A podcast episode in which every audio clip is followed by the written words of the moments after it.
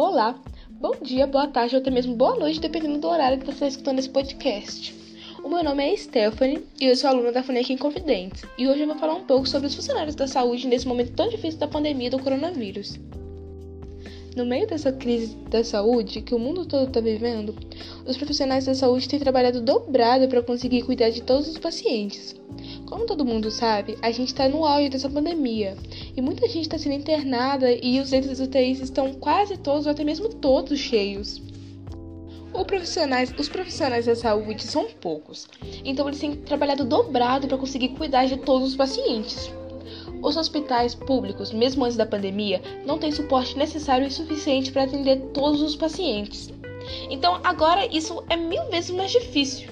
A gente também não pode esquecer do alto risco que eles têm corrido, sendo expostos todos os dias a esse vírus altamente contagioso.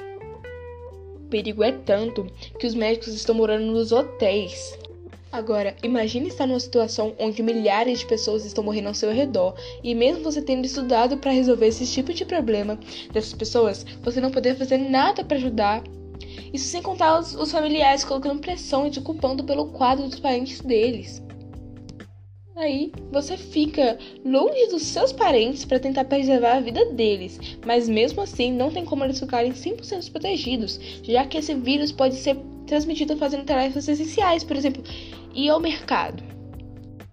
Mesmo antes de tudo isso, os profissionais da saúde eram julgados e desvalorizados, agora talvez mais do que nunca. A gente acredita que eles estão fazendo o melhor que eles podem, sacrificando e colocando tudo em risco que eles têm, inclusive a própria vida, por pessoas que eles nem conhecem. Eles estudam, mal dormem, mal comem, e mesmo assim a situação só tem piorado.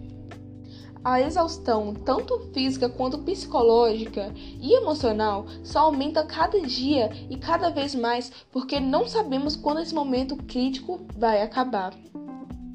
Então, eu acho que a gente devia agradecer e por tanta coragem e dedicação por parte deles, dedicar nossas orações, independente da nossa religião, para que mais pessoas se disponham a ajudar e, acima de tudo, que eles sejam preservados dessa doença tão horrível e que os cientistas encontrem logo a cura dessa doença tão triste. Lembrando, enquanto isso não acontece, devemos evitar aglomerações e se cuidar o máximo possível, porque essa doença, mesmo se você pegar, você não se se prejudica, você pode prejudicar quem mora com você também, quem, quem está perto, quem convive com você.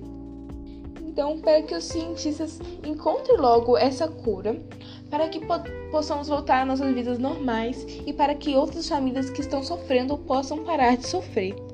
Meu sincero agradecimento para os profissionais da saúde, tanto privada quanto pública. Vocês são incríveis e parabéns por tudo. Um abraço e um beijo.